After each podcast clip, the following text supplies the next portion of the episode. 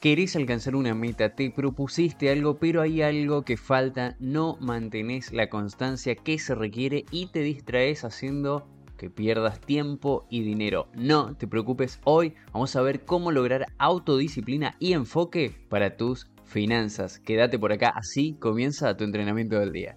¿Querés ser vos quien controla tu dinero y no él a vos? Entonces estás en el lugar correcto. Quédate y descubrí lo que tenés que saber desde cero para dominar tu economía.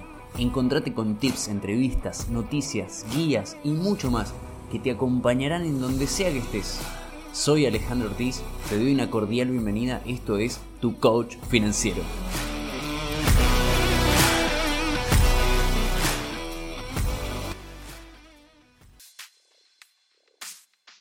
Así es, entonces bienvenidos, bienvenidas al episodio 25, un episodio, un episodio muy especial por ser el episodio que marca el final de temporada de esta primera temporada de este podcast, Tu Coach Financiero. Ya estoy en producción de la temporada número 2, así que si cuando escuchas esto y lo buscas todavía no salió, paciencia, ya va a salir en breve, vas a tener noticias acerca de la segunda temporada. Y si cuando escuchas esto lo buscas y ya está en circulación, adelante entonces me escucharás ahí, nos encontraremos con nuevos formatos y mucha, mucha info para que aprendas más y seas mejor en tu aspecto de las finanzas y de la vida también, ¿por qué no? Ahora bien, dicho todo esto y porque además estoy muy agradecido por todo, toda esta temporada, toda esta primera temporada. Em, vamos a pasar directamente a lo que es el tema de hoy. Y el tema de hoy, justamente, lo que vamos a hablar es cómo lograr esa autodisciplina y enfoque en las finanzas. Y esto vamos a ver que también si lo aplicamos a la vida en general, también nos podríamos llevar una buena, buena sorpresa. Así que te invito a que te quedes hasta el final. Vamos a estar viendo 7 pasos, 7 pasos para desarrollar esa autodisciplina que necesitas para cumplir tus objetivos. Así que hoy vamos a plantear esto, ¿no? Que muy a menudo resuena en las personas que hablan conmigo, que buscan asesoría y se acercan diciendo, por ejemplo, ¿no? Ale, ok, te entiendo, te entiendo que hay que tener una meta, un objetivo, y resulta que a mí me encantaría hacer tal o cual cosa. El tema es que luego, en el camino, algo sucede y me pierdo. No logro ver el mapa por dónde ando, cuánto me falta, qué hice hasta ahora y por ende generalmente abandono o voy haciendo lo que puedo. Este tipo de consultas es bastante, bastante eh, continuo, digamos, bastante común. Esto es bastante normal. Primero, tenemos generalmente como unas ganas de hacer algo. Bien, tenemos unas ganas de hacer algo, lo comenzamos y estamos muy motivados, muy motivados a, hacer eso. Y luego cuando pasa el entusiasmo de los primeros días, las primeras semanas o un mes, dos meses, que, lo vamos, lo comenzamos a hacer, hay una curva, por así decirlo, una curva de interés que comienza a caer. Y es aquí en donde más esfuerzo tenemos que hacer para pasar ese, ese momento, esa rompiente. Por ejemplo, cuando vamos a una. cuando estamos en una playa, ¿sí? ¿Se imaginan una playa? Bueno, ¿qué sucede en una playa si estamos en la orilla, si estamos ahí en la arena y queremos pasar hacia la parte más profunda del mar, ¿no? Esta parte donde ya está un poco más calma.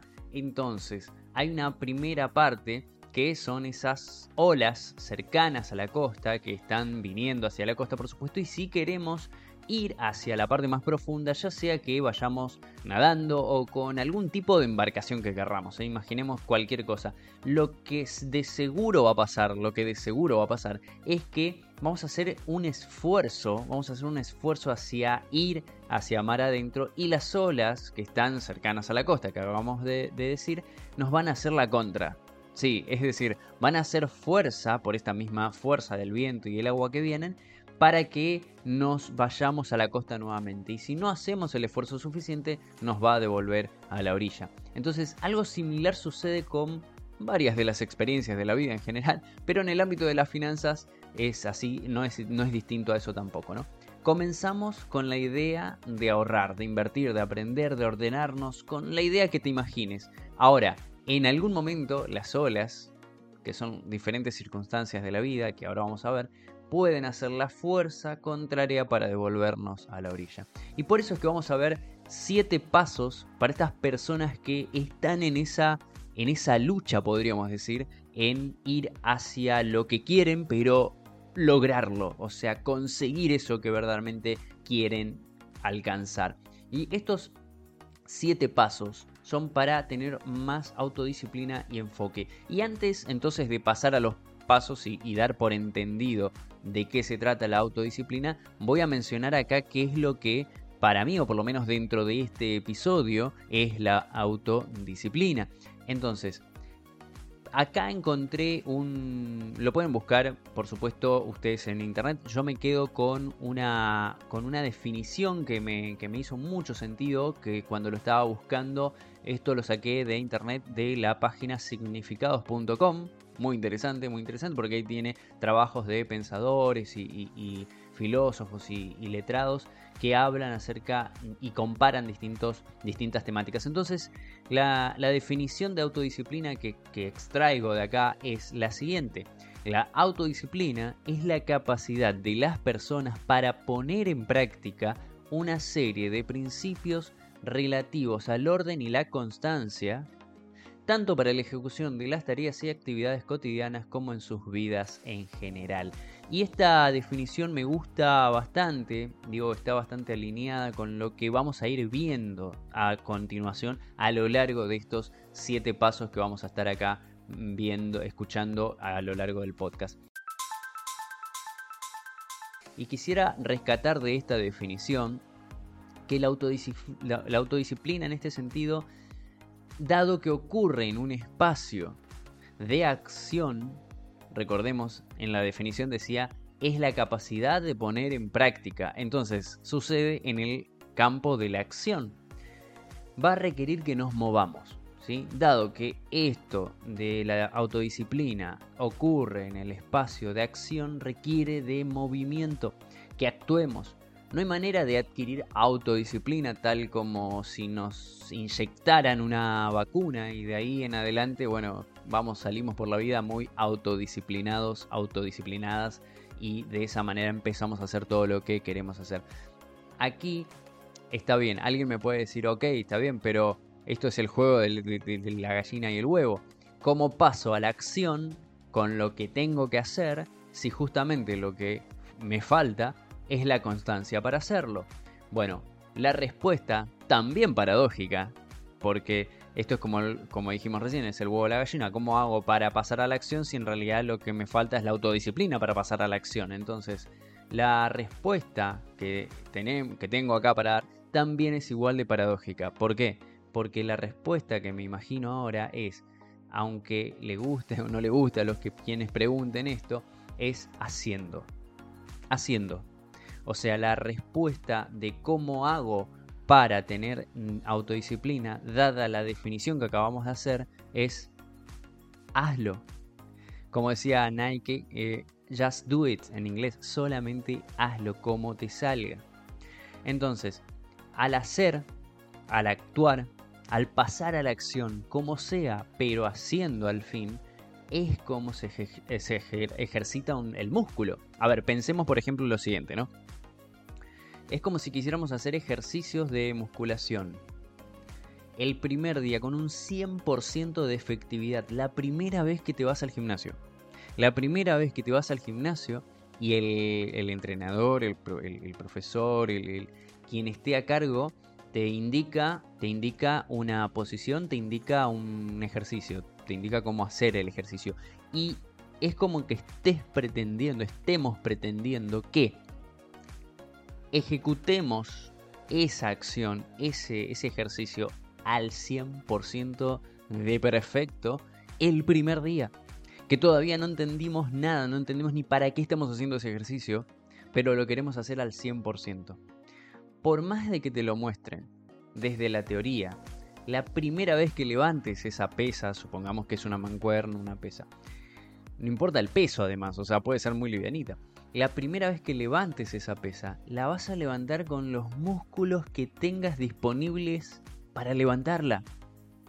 Es más, muy probablemente no ni siquiera tengas los músculos que, necesitas tener o la, la cantidad, porque los músculos, salvo que tengas algún problema, obviamente los tenemos, pero digo, lo que quiero decir es a lo mejor ni siquiera lo tenemos desarrollado como debe ser, o sea, con el volumen necesario para levantar esa pesa. Es más, puede que uses incluso otros músculos que nada tienen que ver con, con ese músculo.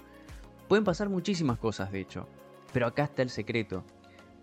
Lo que sea, lo que sea que suceda, sea el resultado que estabas esperando o no.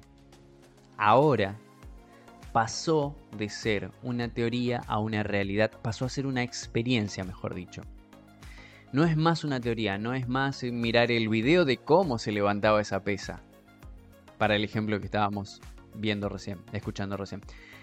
No es más que alguien te diga cómo se hace o te cuente cómo se hizo, sino que levantar esa pesa se transformó en una experiencia tuya, porque lo viviste, porque estuviste ahí para saberlo.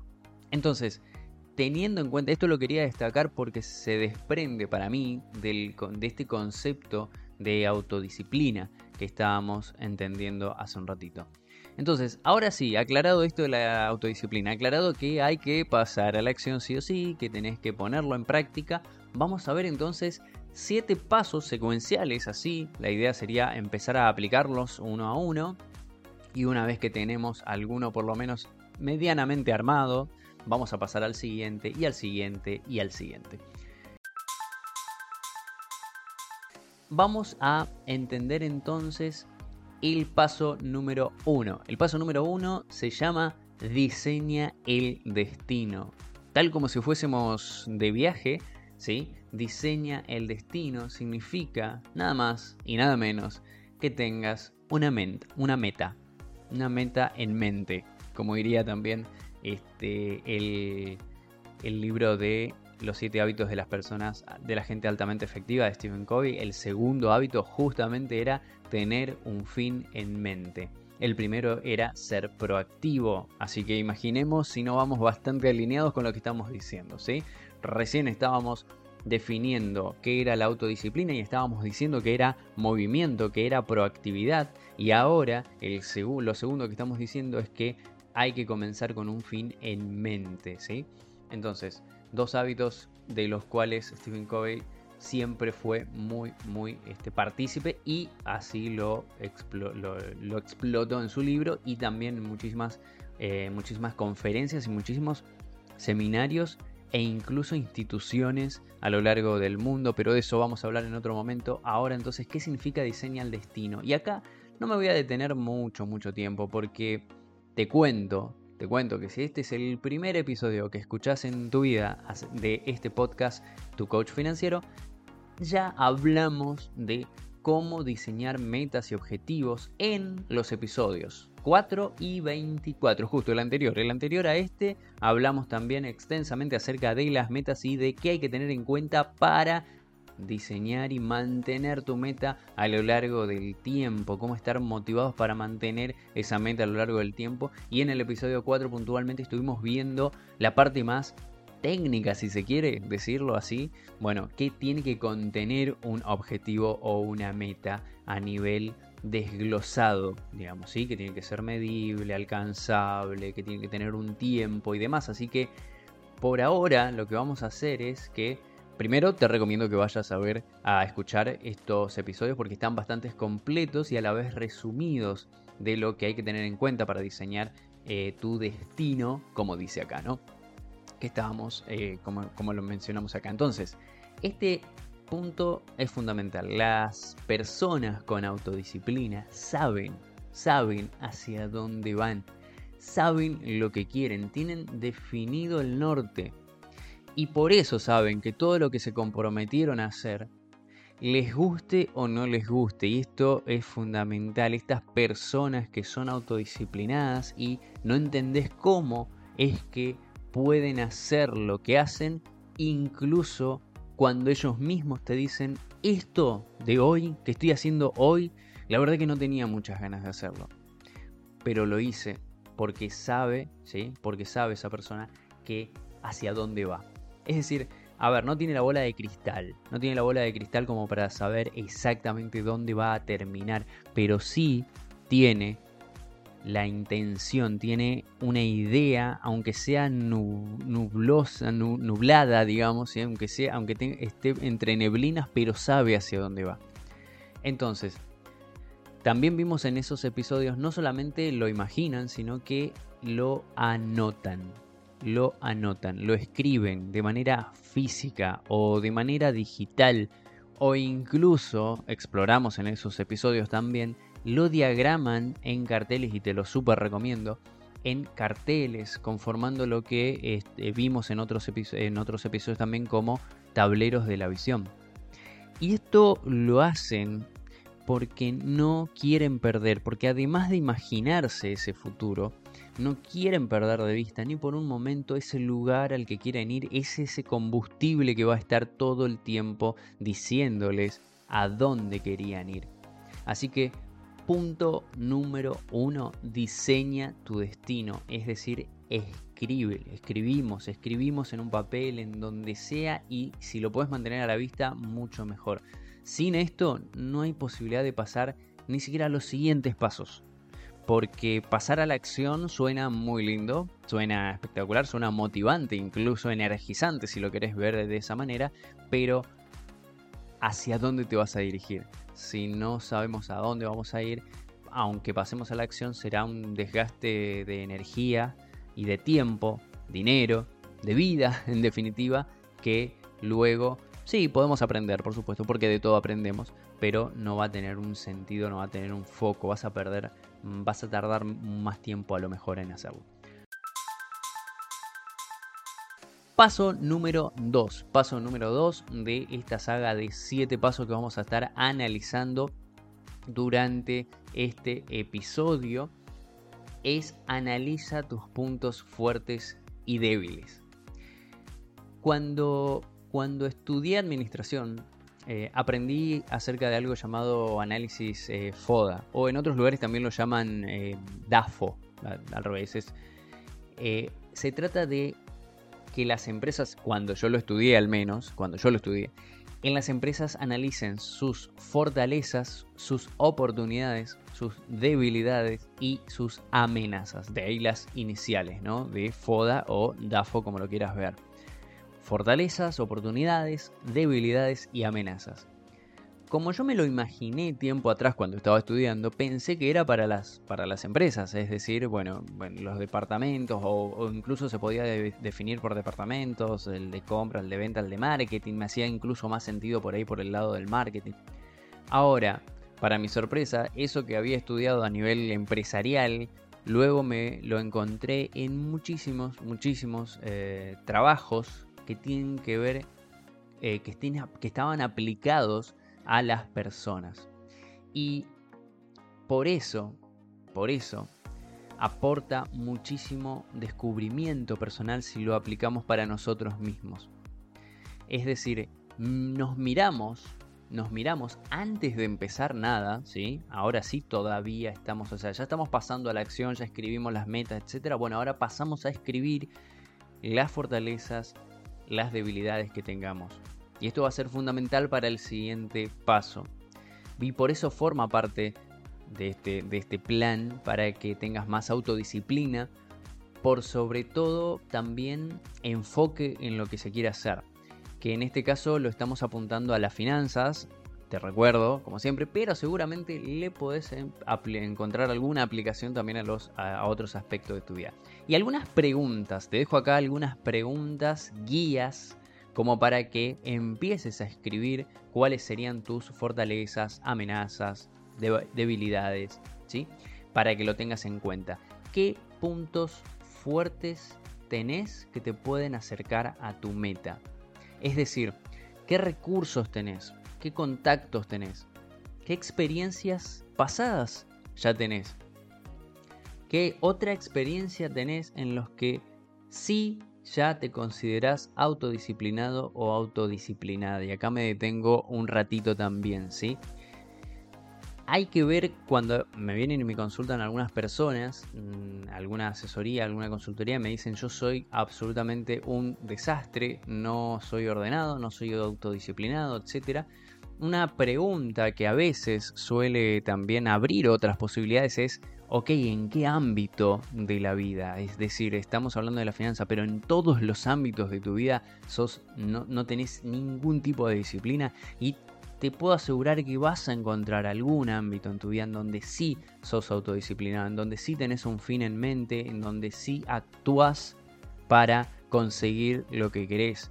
Y entonces, ahí empieza a, por, una, cuestión de relación, ¿no? Obviamente entonces ya podemos empezar a decir, ok, no somos no somos un desastre en todos los aspectos de nuestra vida. Hay al menos uno en el que sos autodisciplinado. Entonces, el, por así decirlo, la práctica, la práctica, la autodisciplina, sí la tenemos. Ahora bien, ¿cómo podemos hacer? Y eso sería en este punto del análisis de, puntos fuertes y débiles. Es un punto fuerte que ya seas autodisciplinado en otra área de tu vida. Así que, ¿cómo podemos hacer para trasladar esa autodisciplina que tenemos ahí.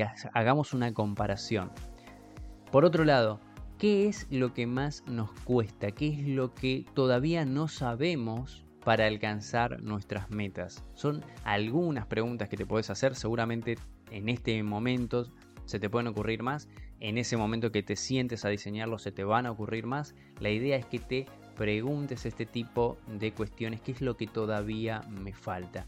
En internet existen muchísimas páginas, en, si escribís FODA o DAFO, así como suena, eh, que te súper recomiendo que además vayas y lo hagas. Hay cuadros eh, más, más didácticos, por así se quieren decir. Voy a ver acá en la descripción si te dejo alguno como para que puedas intervenir, eh, intervenirte a vos mismo, a vos misma en hacerte este análisis que te lo súper recomiendo. Así que el paso número 2, analizar puntos fuertes y débiles. Y ahora te propongo lo siguiente, como este tema es muy interesante, pasaría horas hablando de esto, pero siempre mi compromiso fue de hacer episodios cortos de no más de 20 minutos y ya vamos como 21 lo que vamos a hacer es dividir este episodio en dos, así que no te pierdas la segunda parte de estos 7 pasos para tener más autodisciplina y enfoque en tus finanzas. Así que te espero en la parte 2 de este mismo episodio. Hasta acá el episodio de hoy. Hoy encontraste un concepto más, un dato que te puede servir en tu economía, pero ahí no termina todo. Falta lo importante. ¿Qué vas a hacer a continuación? Aplica esto que aprendiste con un pequeño paso, una pequeña acción como anotar lo que escuchaste o agendarte una tarea. Si tenés alguna duda, me podés escribir en las redes y no te olvides de compartir este podcast con quienes más querés. Nos vemos en la próxima.